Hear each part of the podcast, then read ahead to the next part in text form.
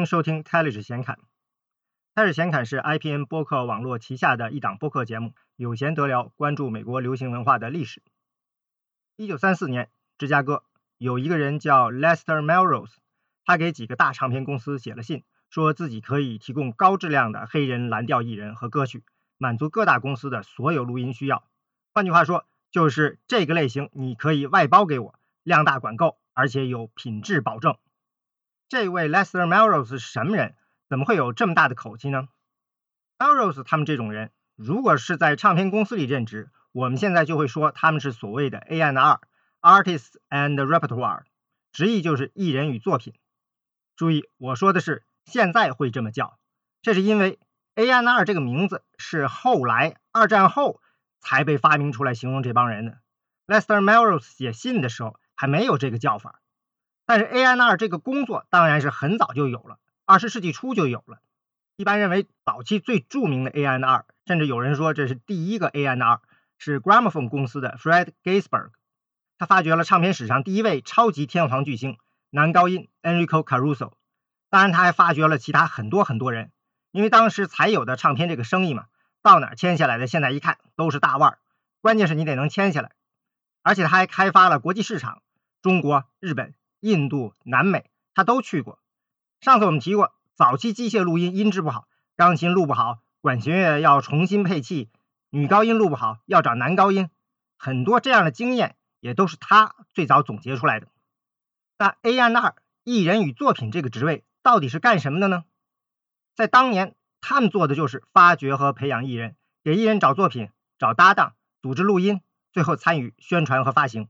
早期唱片也很小，很多工作相对简单，不需要专门的员工。A N R 就身兼了艺人的经理人、制作人，甚至录音师、营销公关等多个角色。后来呢，每个环节都变得复杂了，就需要专门的人来做了。A N R 就开始更多的专注于我们现在知道的 A N R，发掘艺人，给他们找新作品来唱，找老录音来重新发行等等。所以 Lester Melrose 就是一个当年的全能型的 A N R。不过，Lester Melrose 是个独立的 A&R，所以他的工作可能就到录音发行，应该还是得交给唱片公司来做。当年就是二战前，这种独立的 A&R 是很少的，绝大部分 A&R 都是为某个唱片公司工作的，即使是独立的，也往往只为一个公司服务。就比如上次节目我们提了1928年的那两张重要的黑人音乐唱片，一个是 Tampa Red 和 Georgia Tom 合作的 It's Tight Like That，另一张是 Leroy Carr 演唱的 How Long How Long Blues。这两张唱片呢，都是 Vocalion 公司出版的。当时在 Vocalion 负责黑人音乐的是一位叫 J. Mayo Williams 的人，他当然也是一个 A&R。J. Mayo Williams 是当年很有名的黑人 A&R，当然也是非常少见的黑人 A&R，也是史上非常非常重要的 A&R。在去 Vocalion 之前，J. Mayo Williams 在派拉蒙唱片公司工作，很多著名的乡村蓝调歌手都是他发掘的。最有名的是 paparchali Jackson。还有派拉蒙最卖座的女歌手 Marini。二零二零年有一部电影叫《Marini's Black Button》，就是关于这位传奇女歌手的。为公司服务嘛，这些 A&R 其实不需要懂音乐，而且绝大部分 A&R 也的确不懂音乐。J. Mayo Williams 就没什么音乐天赋，只是单纯的喜欢，具体的吹拉弹唱样样不行。J. Mayo Williams 正职其实是打橄榄球，他是布朗大学的橄榄球明星，入选过全美大学生全明星阵容。美国的全国橄榄球联赛 NFL 在一九二零年成立的时候，他是首批三名黑人球员之一。当年或者说 NFL 的前几十年吧，商业运作非常一般，也远不如大学橄榄球受欢迎，所以大部分球员的收入都不高。他们也就知道打球的时候就要为自己退役后的生计找后路，反正比赛最多打个半年，所以很多人会兼职工作或者上个研究生什么的。比 J. Mayo Williams 晚一年进 NFL 的 Paul Robertson。保罗·罗伯逊就成了著名的男低音歌唱家、左翼政治积极分子、中国人民的老朋友，而五音不全的 Williams 就进了唱片公司当 A&R。虽然当 A&R 不需要懂音乐，但是作为 A&R，你一定要懂市场。这一点的重要性常常被人轻视，就是不要用过于个人的价值观去评价和选择艺人。其实，作为一个唱片公司的负责人，带点个人偏见去看艺人是不可避免的，只是你要意识到自己的这种倾向性。反过来，如果你完全不懂音乐或者不喜欢音乐的话，也有好处，就是自己的艺术偏见也就会少点，也不会把一些观念强加到那些你不熟悉、不了解的艺人和他们的音乐作品里去。就像 Williams 懂市场，不懂音乐，找艺人就按市场需要。Williams 最喜欢找艺人的地方就是当地的 Vaudeville，就是综艺剧场，他就站在后面看观众的反应。另外就是看当地的才艺选秀比赛，他喜欢跟第二名签约，因为他觉得拿了第一名的人会比较拽，第二名谈合同就比较容易。还有很重要的一点，Williams 知道要找能唱歌的，而不是会表演的歌手。在综艺剧场里讨观众喜欢有很多法子，长相、穿着、舞台举止都能让你赢得观众。但是对于录唱片没什么用，毕竟当时电影还是默片时代，电视还没被发明，MTV 更是遥远的未来。唱片营销就是靠唱片本身，所以要找能唱歌的。按他的话说，就是能从灵魂深处歌唱的，而不是会扭动身体跳舞的。就像上次节目里我们听过的 Ida Cox，他唱歌的时候身体一动不动。Williams 在离他办公室两个街区的 Monogram 剧院里看到他，就把他给签了。Marini 也是在那里被他发现的。能轮到 Williams 去发现，是因为白人不去这种地方来看演出，Williams 自己也不想去。因为只有最穷的黑人才去铁路边上那个破剧院看那种他觉得是垃圾的表演。Williams 是在大街上发现乡村蓝调传奇歌手 Papa Charlie Jackson。一九二四年的某一天，他在芝加哥一个叫 Jewtown 犹太城的商业区走，遇到 Jackson 在街角唱歌。他觉得这个人与众不同，跟公司签下来的其他歌手都不一样，而且他的 banjo 弹的有节奏，不像传统乡村蓝调那么低沉慢悠悠的。Williams 不懂音乐，但是他喜欢跳舞。他发现自己能跟着 Jackson 的歌跳，城市唱片市场的重头嘛，就是舞曲，所以他就把 Papa Charlie Jackson 给签了，唱乡村蓝调的男歌手就这么登台了。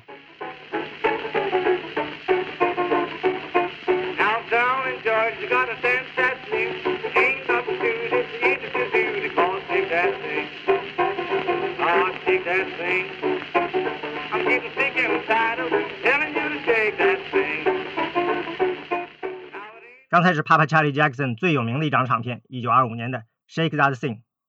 当然，不懂音乐的话，缺点也很明显，就是如果有人明明很有天分，但因为还没有以某种方式证明自己，那就很难在 Williams 那里找到录音的机会。所以 Williams 就经常靠自己的艺人来互相推荐，帮他给发掘新人。除了懂市场，A&R 还要知道怎么整合资源，就是把艺人、作曲、录音、出版和销售各个环节能连在一起考虑。A&R 找到艺人，当然要让他们唱，看他们能唱什么，从他们会唱的歌里选歌，为他们写歌提建议。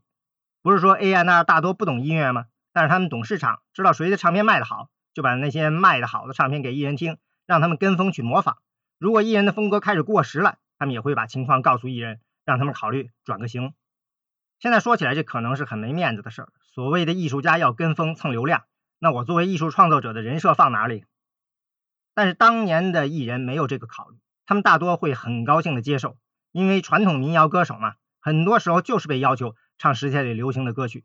毕竟没网络、没手机，唱机、收音机也没有遍地都是，广播电台也是一九二零年代才刚刚开始出现，音乐还不是呼之即来的东西，所以这些歌手首先就得是那个年代的云音乐流媒体应用，什么流行歌你最好都能唱，唱的像那么回事儿。然后呢，就是能在大家熟悉的音乐上。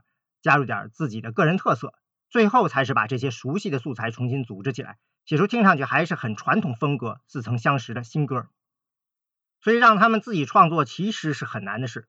大部分人又一般只有几首原创歌曲的储备，有个模板去模仿，相对轻松的把歌写出来，录了音还能赚到钱，当然好，跟他们以前在街头卖唱干的活的性质也差不太多。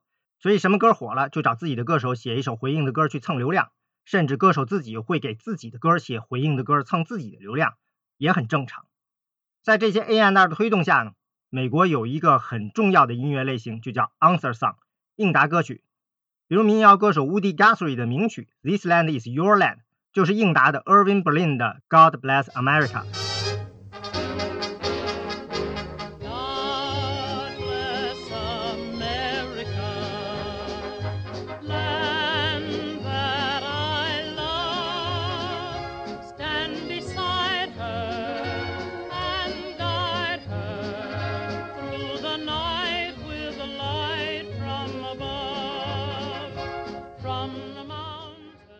这首歌本来是 Berlin 为一战写的，结果没用上，一直留到二战前。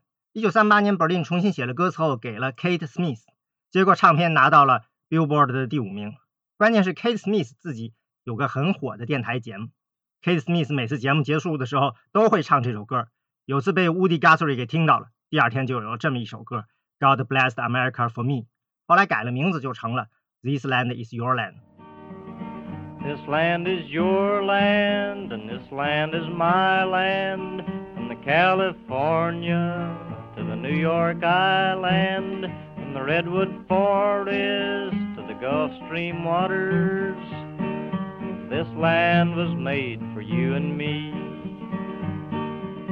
As I went a walk. 不过 Woody Guthrie 的这首歌呢，不是传统的 answer song，因为他写这首歌的时候呢，没想过公开演唱， 甚至都没跟别人提自己写了这么首歌，所以当然也跟 A and R 没什么关系。但是这首歌的创作方式呢，很有代表性。Woody Guthrie 张手就写了这么首歌，歌词是自己写的，但是旋律就是拿的现成的旋律再加工。这首歌就是取的 Carter Family 在一九二八年的歌《Little Darling Power of Mine》。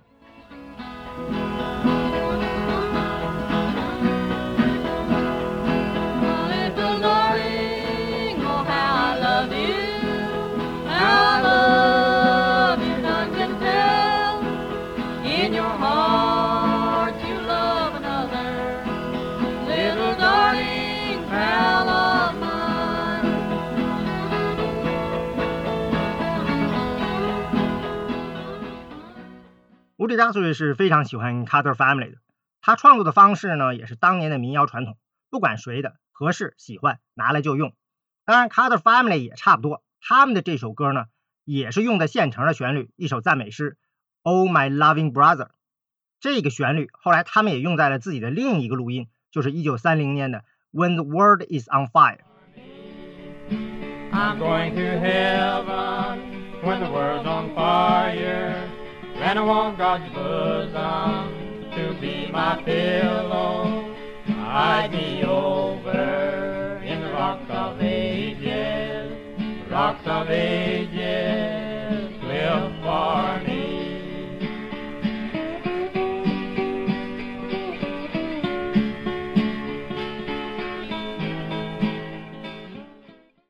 所以可想而知，只要你不关心版权，这样的创作就比写一首词曲都是全新的歌要容易得多。就像 Bob Dylan，他早年的歌很多也都是这么借出来的。当时 Pete Seeger 有一次在节目里问 Dylan 说：“你这么高产，你是每天早饭前写一首，还是晚饭前写一首？”Dylan 说他昨天晚上就写了五首，但是他是不会唱这些歌的，因为这就是他给自己和特定的人写的。这就跟 Woody Guthrie 写 This Land Is Your Land 差不多。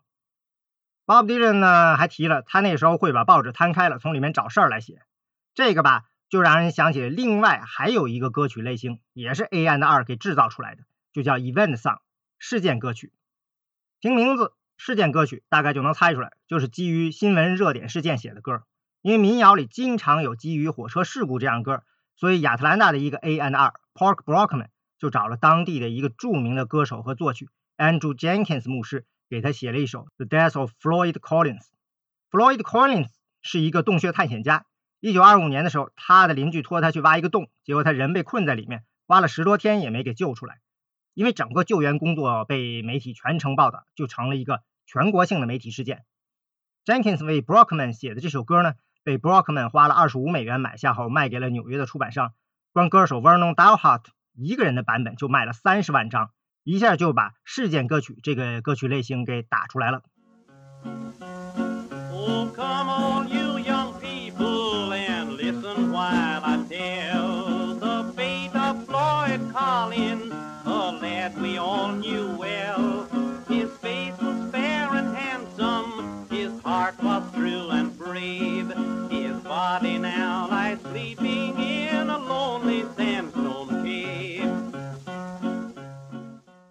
啊，多说一句啊，这个找 Jenkins 牧师写歌的 Paul Brockman 可能名字有点熟悉，上次我们提过，就是在他的坚持下，Ralph Peer 为歌手 Johnny Carson 录了他一边拉提琴一边唱的《The Little Old Log Cabin in the Lane》，就有了史上第一张乡村音乐唱片。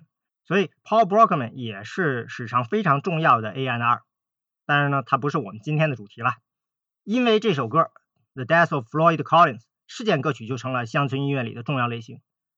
故事是现成的，词就好编了。把事情过一遍，一般只要在最后加上几句训诫的话，道德上就正确了，就完整了。比如刚才那首《The Death of Floyd Collins》，最后一段就是说，你不要走弯路，否则等待你的就不是那个洞，而是上帝的末日审判了。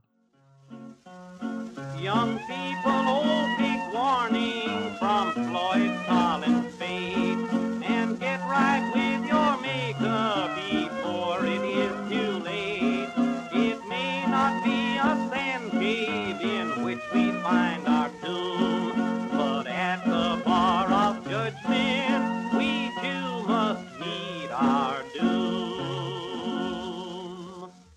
在蓝调里呢，事件歌曲也很多，最有名的就是1927年的密西西比大洪水。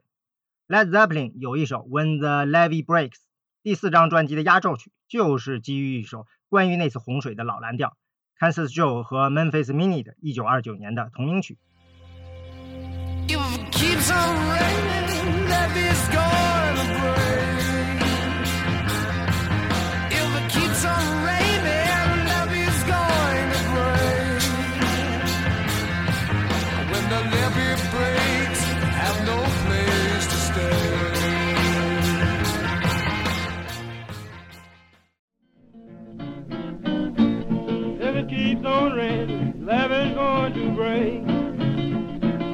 If it keeps on raining, levee's going to break.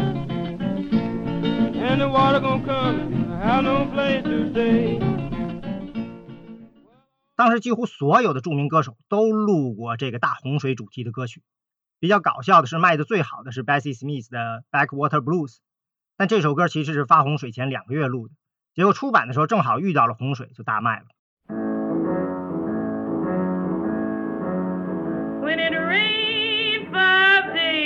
Sky turned dark as night.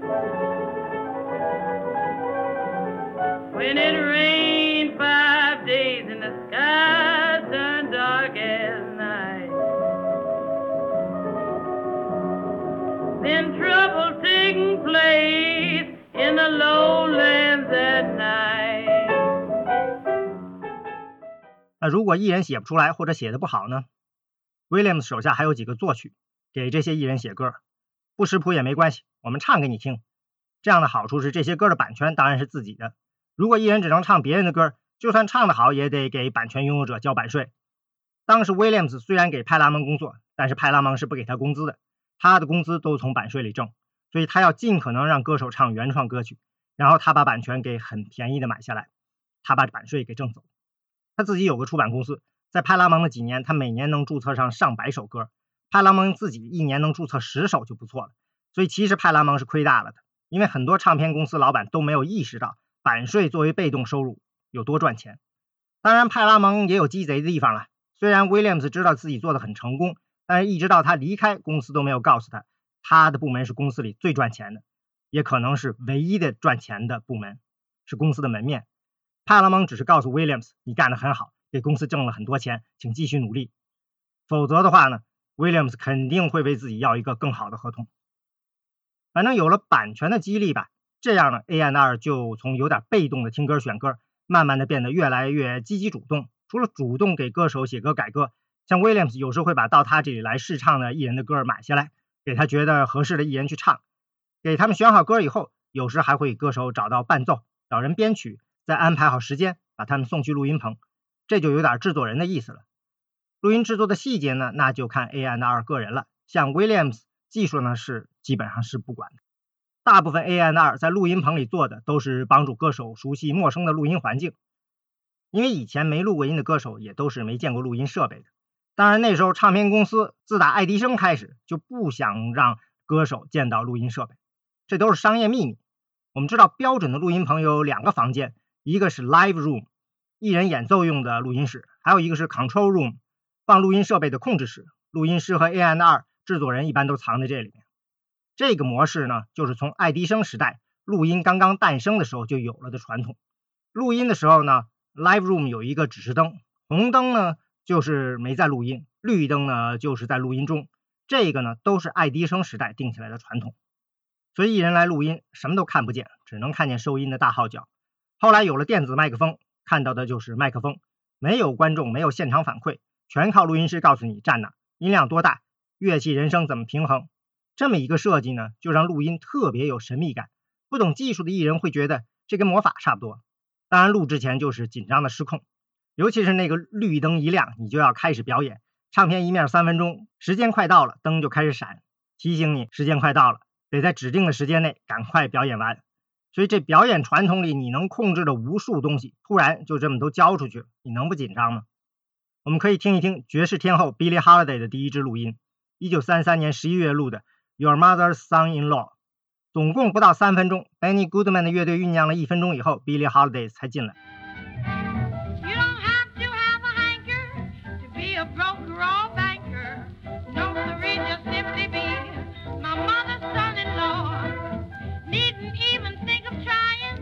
Be a mighty social lion. Sipping tea if you'll be 唱的完全没有后来标志性的抑扬顿挫，直通通的，有一种恨不得赶快唱完回家的感觉。据他自己说，就是第一次录音被麦克风吓了个半死，跟咱们听过的他唱的《Summertime》有天壤之别。其实后者不过是一年半之后的录音。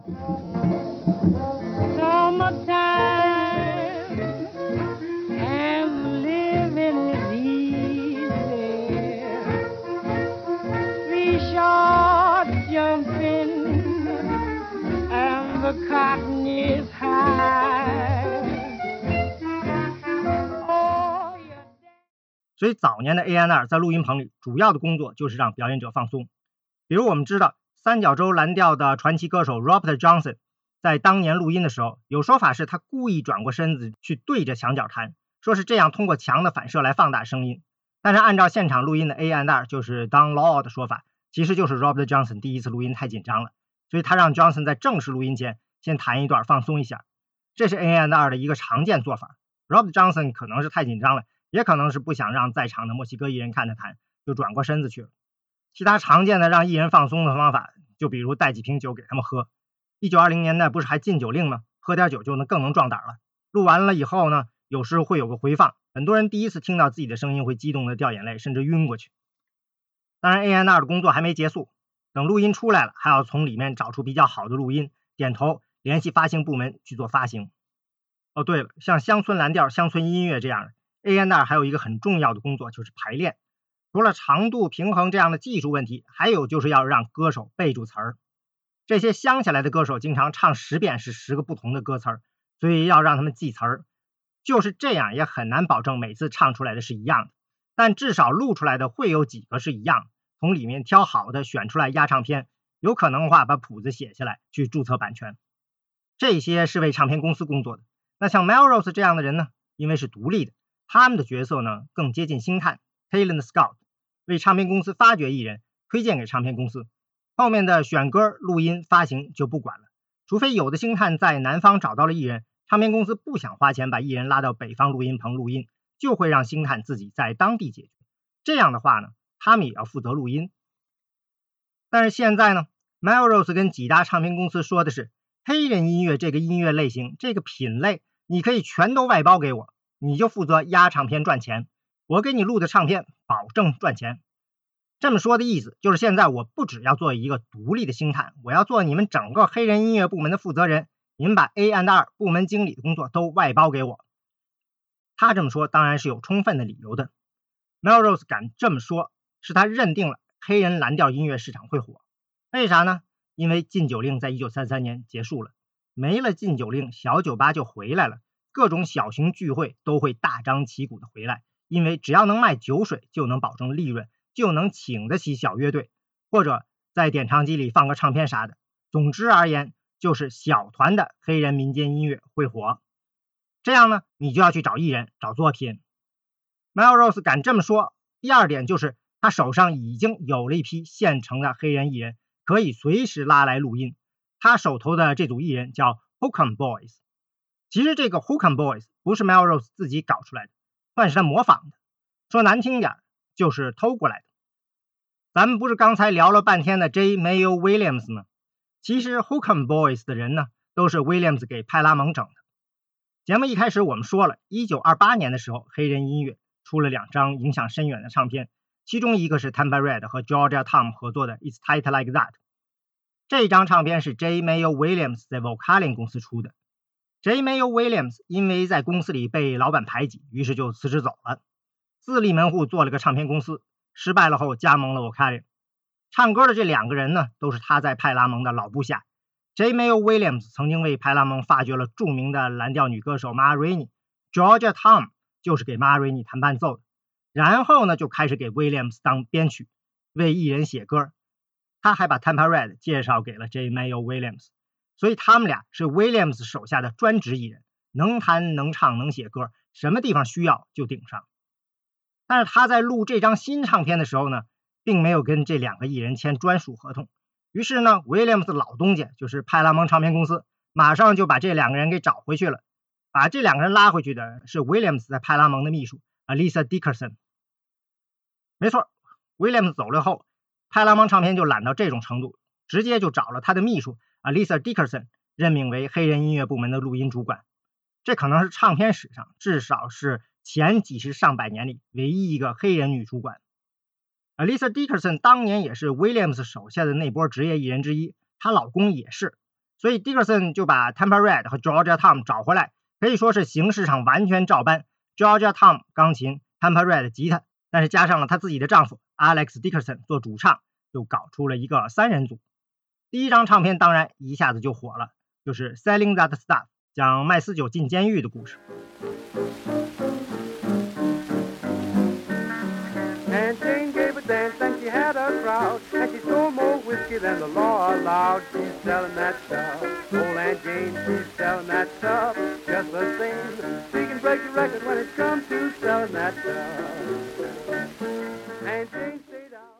唱片发行的时候要给组合起个名字，Georgia Tom 就建议说，就叫 Hookem Boys 吧，因为这歌就是纯粹的 Hookem，无聊粗俗恶趣味。于是史上著名的 Hookem Boys 就诞生了。不过，这个 Hookem Boys 并不是一个具体的乐队，而是一个模糊的统称。因为没过几天呢，Tampa Red 就被 J. Mayo Williams 挖角签约去了 Vocalion。后来呢，Georgia Tom 也不干了，就找别人来替。但是呢，还都叫 Hookem Boys。等到 Lisa Dickerson 自己辞职不干了，跟她丈夫一起走了，这个 Hookem Boys 就空了，就被 Lester Melrose 瞅准了机会给拿过来独占了。其实应该是 Hookem Boys 这个名头响了以后，Melrose 就开始用 Hookem Boys 这个名字。他在一九三零年就组织了一个 Famous Hookem Boys，给 ARC 唱片公司录音，主要是 Georgia Tom 钢琴，Big Bill Bruzzini 和 Frank Braswell 的吉他，再加上其他几个人换着，也是同一个模板。为啥 Melrose 就这么容易得手了，把 Hookem Boys 这名字给拿到了呢？本来一个大红的品牌被人拿去用了，要换唱片公司老板当然就急了。但是派拉蒙是个不作为的公司嘛，全看 Lisa Dickerson。结果 Dickerson 不仅没有保护自己的品牌，还挺高兴，因为她自己还有她丈夫都不喜欢，也看不上这种粗俗恶趣味的音乐。人家拿走了就拿走了吧，还觉得自己手上就干净了。这点其实非常有意思。Lisa Dickerson 当上黑人音乐部门的录音主管，就是 A&R，其实是不情愿的，是被公司强行任命。而她自己对这工作呢，一点兴趣也没有。原因很多，一个是她个人比较保守。认为女性不应该做这种主管工作，就应该做文秘这种幕后工作，没有名字的那种。另一个呢，按照他自己的话说，就是很势利眼。他自己受过高等教育，音乐专业出身，就看不上这些没文化、不识谱的乡下黑人。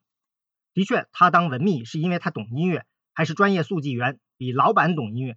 他可以弹琴，可以编曲，所以像为歌曲誊写曲谱、去国会图书馆申请登记版权这样的专业事务，他都搞得来。但是他会用自己的音乐品味去度量公司的艺人。他承认，当老板不应该用自己的价值观去度量艺人。但是这是他在很多年之后才明白的道理。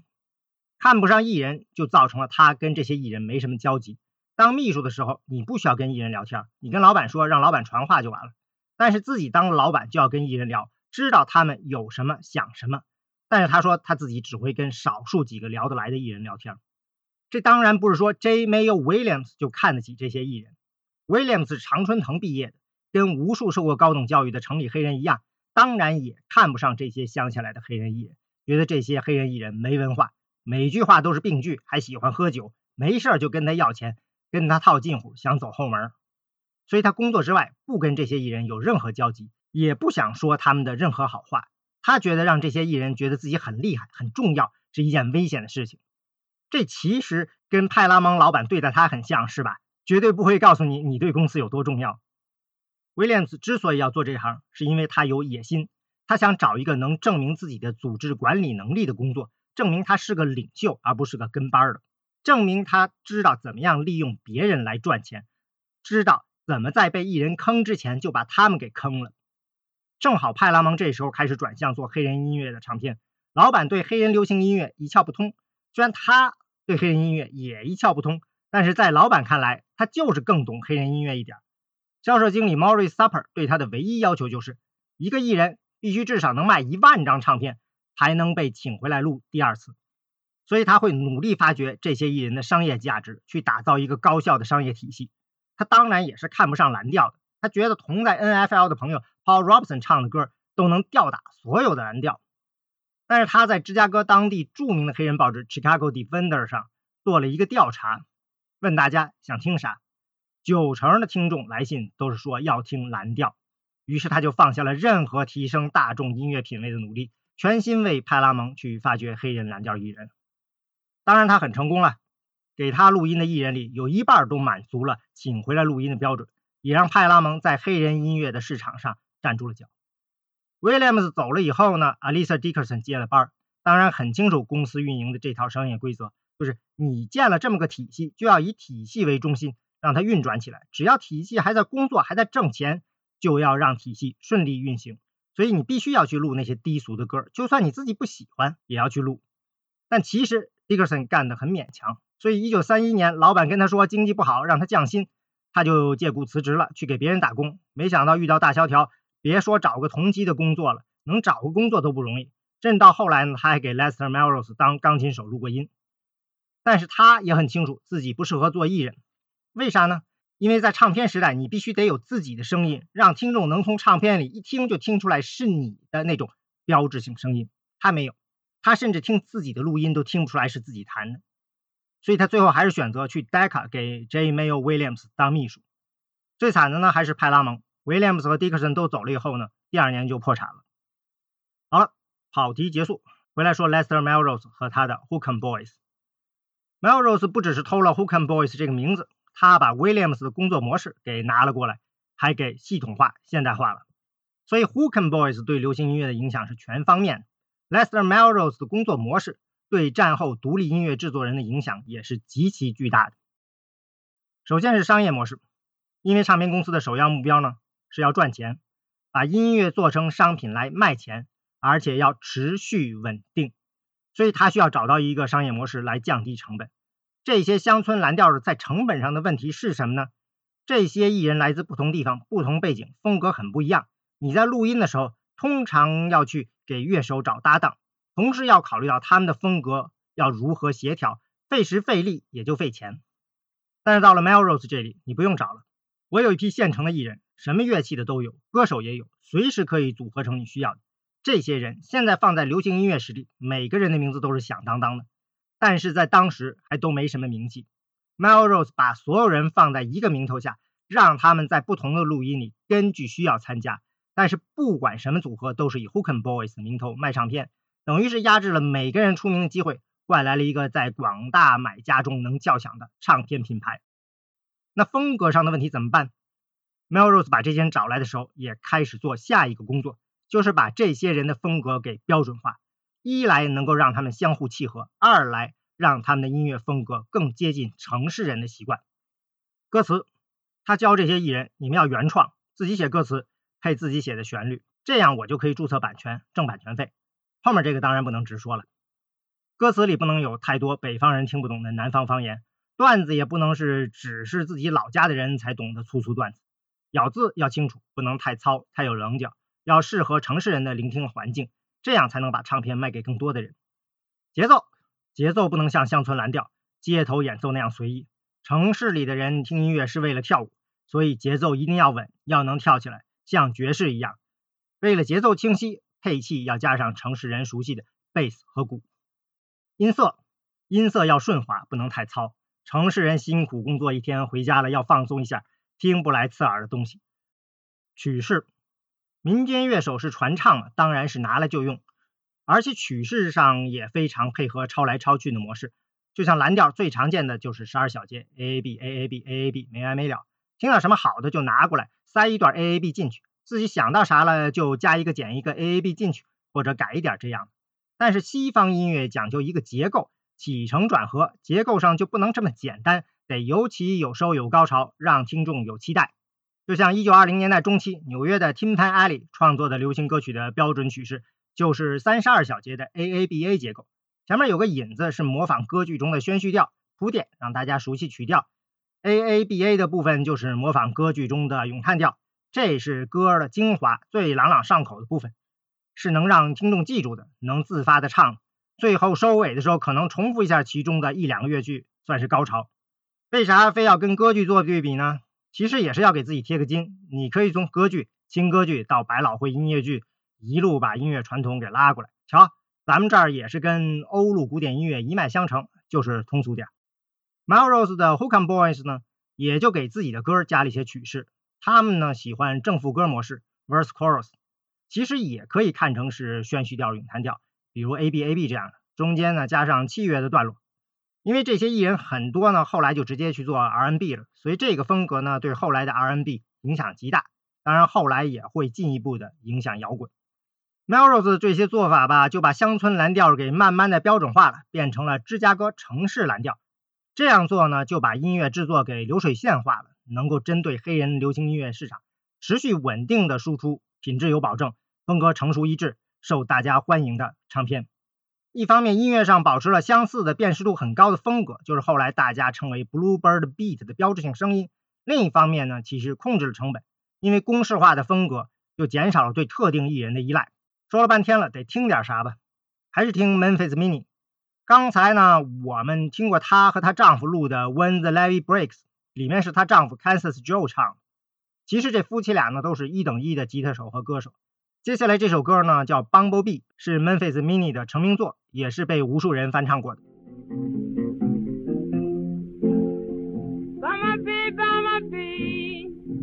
Would you please come back to me?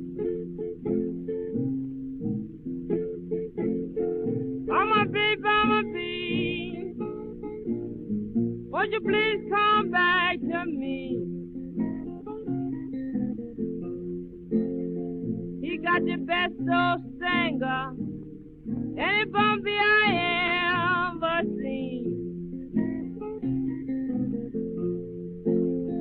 He told me this morning, I've been looking for him all day long. 两只吉他，主奏吉他和人声是 Memphis Mini，节奏吉他是 Kansas Joe。这张唱片是 Vocalion 在一九三零年出的，可以听出来节奏感不强，唱的也不是很稳，有点自由。Memphis Mini 的咬字呢虽然很好懂，但是还是有点含糊。歌呢是一首很典型的成人歌曲，Bumblebee 嘛，大黄蜂，而且呢还是见过的有最好的老刺儿的大黄蜂。这个当然指的是男人。只不过这里用的性比喻呢，不是采蜜，是蜇人。这个比喻呢，当然就很乡土。城市人呢，得想一想，可能需要点拨一下。一九三五年，Memphis Mini 跟丈夫离婚了，她从 Decca 跳槽，跟 Lester Melrose。音乐里呢，就开始加钢琴、鼓，开始城市化。我们下面听一张她最有名的唱片，是一九四一年的《Me and My Chauffeur Blues》。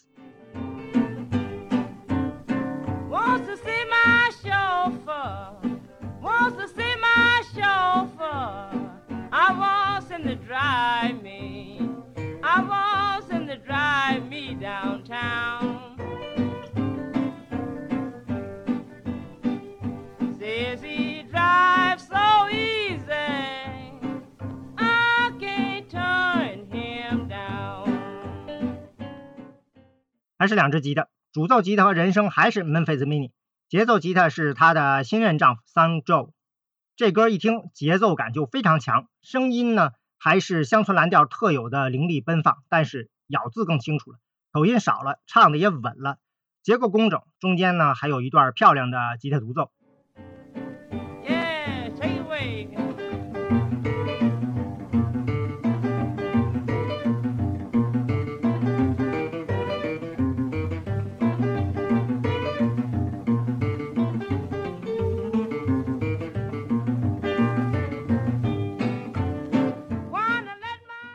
歌呢，还是一首很典型的成人歌曲。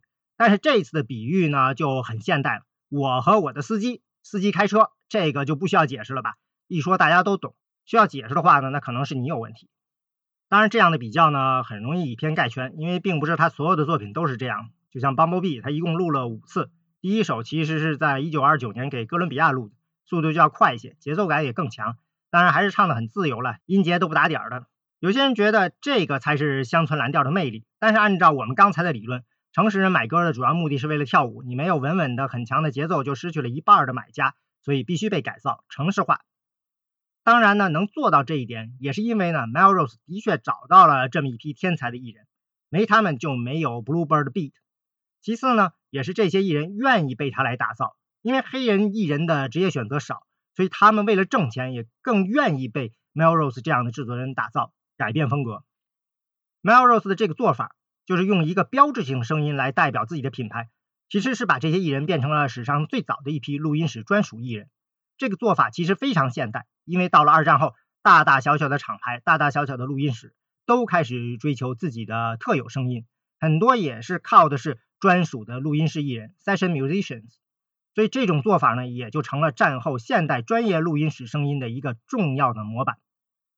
另外呢，想必大家也都能听出来了，Melrose 扮演的 ANR 职能变大了，因为现在 ANR 不只是来找艺人，让他们去唱歌录音。还要负责给他们找搭档，给歌手找伴奏，给艺人组团，甚至给他们编曲，或者给他们在音乐风格上一些具体的指导。这就已经开始有点现代制作人的意思了。说了这么半天了，想必大家也猜出来了，Melrose 给几大唱片公司的信呢，成功说服了两大唱片公司，就是 RCA 和哥伦比亚。这两家公司呢，就把自己的黑人音乐部门呢外包给他了。RCA 的那个品牌呢，就叫 Bluebird。这也是为啥 Melrose 打造出来的标志性声音就叫 Bluebird Beat。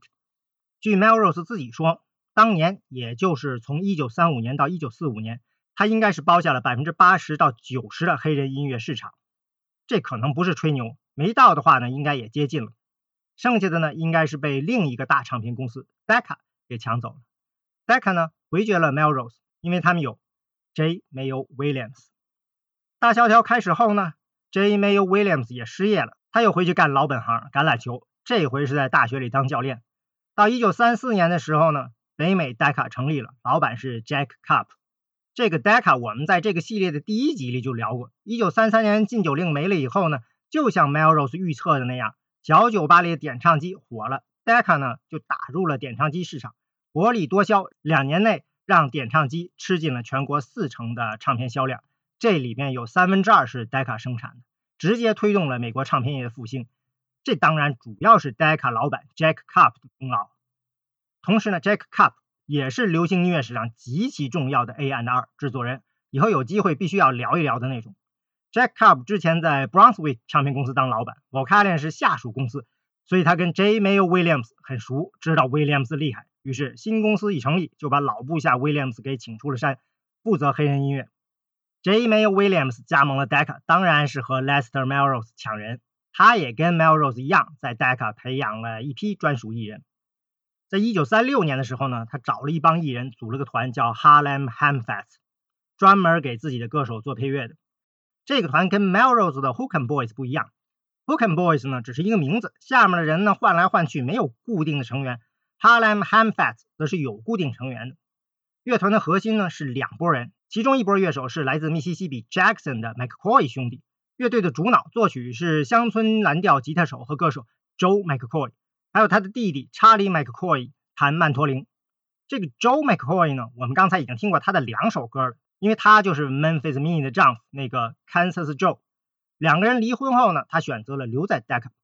这个乐团的另一波乐手呢，来自新奥尔良，有小号手兼歌手 Herb Moran，贝斯手 John Lindsay 和单簧管。Odell Rand，其他的人呢就来自芝加哥本地，有钢琴手 Horace Malcolm 和两个鼓手 Freddie Flynn、Perlis Williams。这支乐队最与众不同的就是 J. Mayo Williams 硬生生的把两个乡村蓝调歌手跟三个新奥尔良爵士手拼在了一起。刚才 Melrose 在 Bluebird 干是把乡村蓝调给标准化了。乡村蓝调虽然成熟化了，但是一般是强调钢琴加个鼓，偶尔有个木管。加上小号这种铜管乐器是没有听说过的。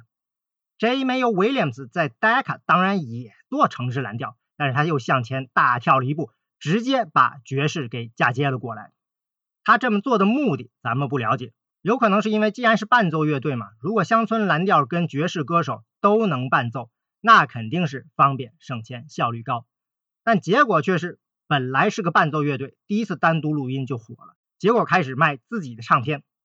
与普通乐队不同的是，这是一支完全由唱片公司组织的，只存在在录音室里的，从来没有现场演出过的乐队。这是他们的第一张大卖唱片，一九三六年四月录的《All Red》。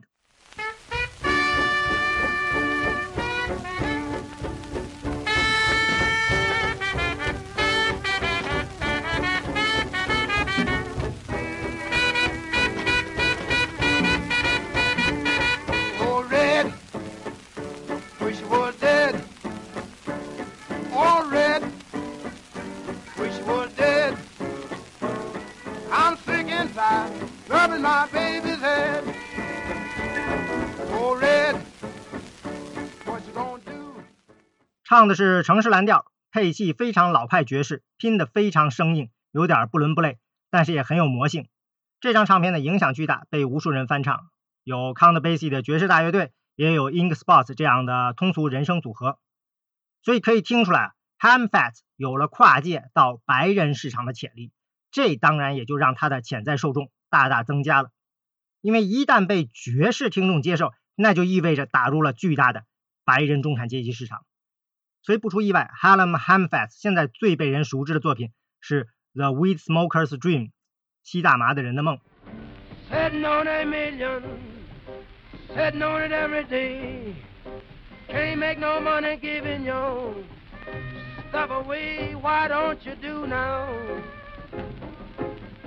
Sitting on a million, sitting on it every day. Can't make no money giving your stuff away. Why don't you do now? Like the millionaires do. Put your stuff on the market and make a million too.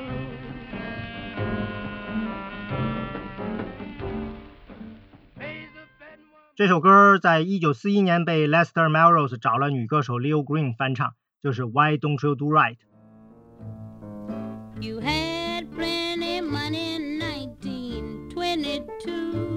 but you let other women make a fool of you. Why don't you do right like some other men do?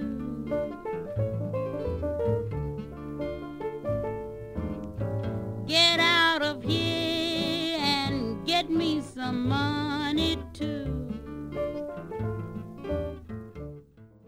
这里面的吉他手应该是后来民谣复兴时期著名的乡村蓝调吉他手 Big Bill b r u z n y 但是这里他弹的吉他呢，声音是非常城市化的，中产阶级味道的。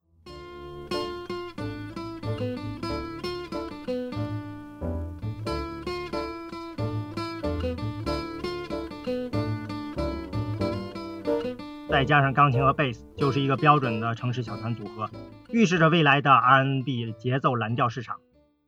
同时，确切的说呢，是两年后，这支曲子呢就被 Peggy 和 Benny Goodman 的大乐队翻唱，据说卖了超过一百万张，把 Peggy 给捧红了。这也是现在大部分人如果还知道这首歌的话，最熟悉的版本。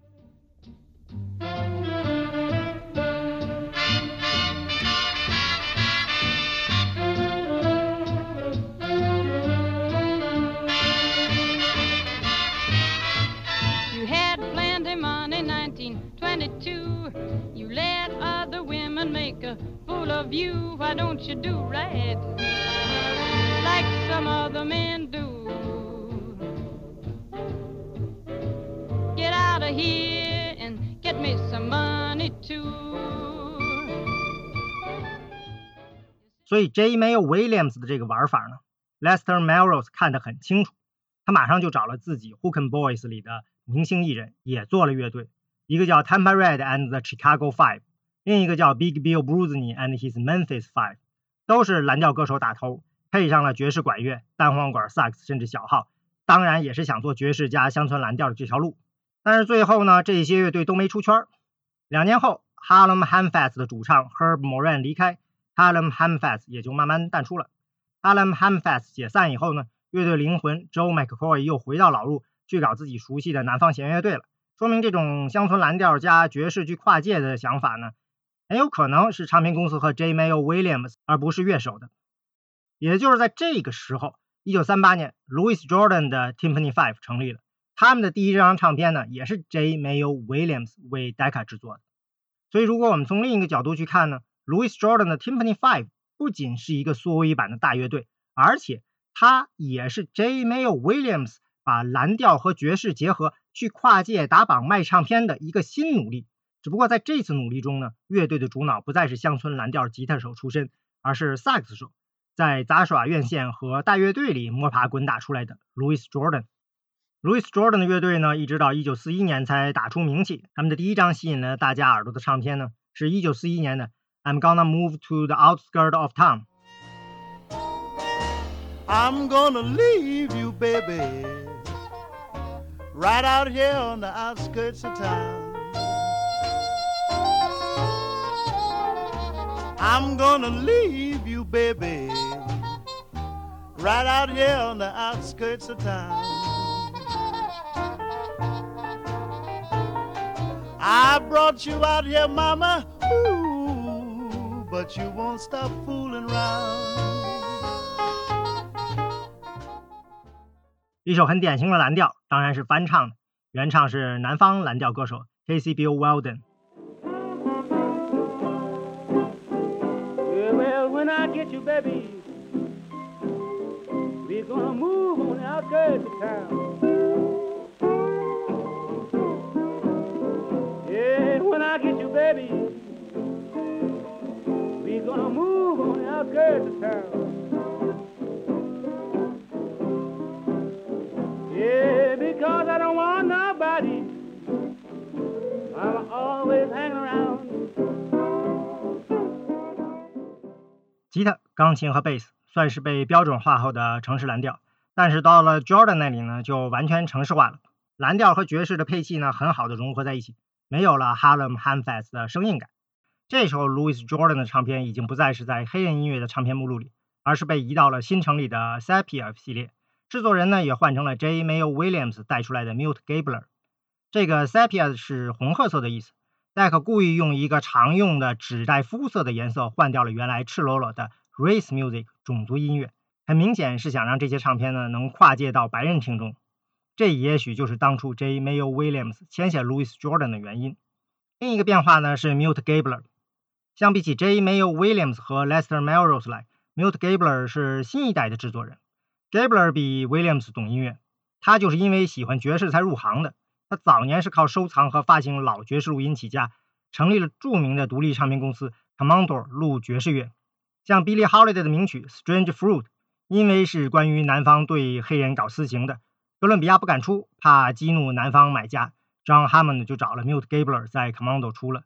所以 A and R 走到 Milt Gabler 这里，就算是开启了一个重要的新老交替时代。新一代的制作人开始接过接力棒。他们开始冲的就是战后 R&B 和摇滚的市场了。于是 Milt Gabler 带着 Louis Jordan 呢昂首向前。到第二年，Louis Jordan 自己的应答歌曲《I'm Gonna Leave You on the Outskirts of Town》一路打到了 R&B 榜的第三名。到1943年，Louis Jordan 的《Rhythm Blues》不仅打到了 R&B 榜的冠军，也成功跨界杀入了流行榜。张 Blues 时代呢就开始了。 Baby, baby, baby, what's wrong with Uncle Sam? He's cut out on my sugar, now he's messing with my ham. I got the ration blue, As I can be. For me, I've got those ration blues. 在这场 Lester Melrose 和 J. Mayo Williams 对决中呢，可以说两人各有胜负。都是在 A&R 界承前启后的重要人物。单从黑人音乐市场的角度呢，Lester Melrose 大获全胜，也为后来的 R&B 铺了路。但是 J. Mayo Williams 选择让他在 Decca 培养出了可以跨界大挣白人钱的王牌乐队，为后来的 R&B 到摇滚的跨界试了水。十年以后呢，Milt Gabler 如法炮制，帮助白人乐队 Bill Haley and His Comets 的吉他手和萨克斯手刻意模仿 Louis Jordan。把乡村乐队的音色和 John Blues 的节奏融合在一起，录出了史上第一张打到流行榜第一的摇滚单曲《Rock Around the Clock》。One, two, three o'clock, four o'clock, rock. Five, six, seven o'clock, eight o'clock, rock. Nine, ten, eleven o'clock, twelve o'clock, rock. We're gonna rock around the clock tonight. Put your glad rags on. Join me home. 这应该已经是一九五五年了，距离 Lester Melrose 和 J. Mayo Williams 的辉煌时代呢，过去十年了。我们这就算是把战前乡村蓝调城市化的这条路呢给顺完了。但是有一个问题，就是我们今天聊的这些乐手和作品虽然非常重要，现在呢大多地位不高，或者说远不如他们应有的地位。最明显的呢就是承前启后的 Harlem Hamfest，基本上被人忘得一干二净了。像 Louis Jordan 虽然贵为摇滚的爷爷，但是在摇滚史上也没有应有的地位。这很大程度上是因为他们走的并不是摇滚乐手熟悉的二战后乡村蓝调城市化的路。我们刚讲的乡村蓝调城市化是通过钢琴过渡，本质上是让钢琴成为器乐主打，让吉他变成辅助，甚至引入爵士乐中的管乐。而摇滚当然是以吉他为中心，结果就让他们在音乐史的叙事上呢落到了一个很尴尬的地方，就是不知道该把他们归在哪。爵士也不是，乡村蓝调也不是，R&B 还没开始。虽然当年他们的影响很大，但是现在的音乐分类，爵士史、蓝调史都把他们完美的给错开了。作为城市蓝调风格和 R&B 的先行者，反而成了历史书里的点缀，掉到黑洞里去了。所以呢，这后面呢还有一条路，摇滚迷更熟悉路，就是二战后新芝加哥城市蓝调风格。他选择了绕开钢琴，让吉他主打。可以这样做，当然是因为有了电吉他。这个搭建乐队路子呢，我们下次再聊。感谢收听泰勒显侃，我们的网址是泰勒 FM，同时也欢迎收听 IPN 旗下其他的精彩播客节目。我们下次再见。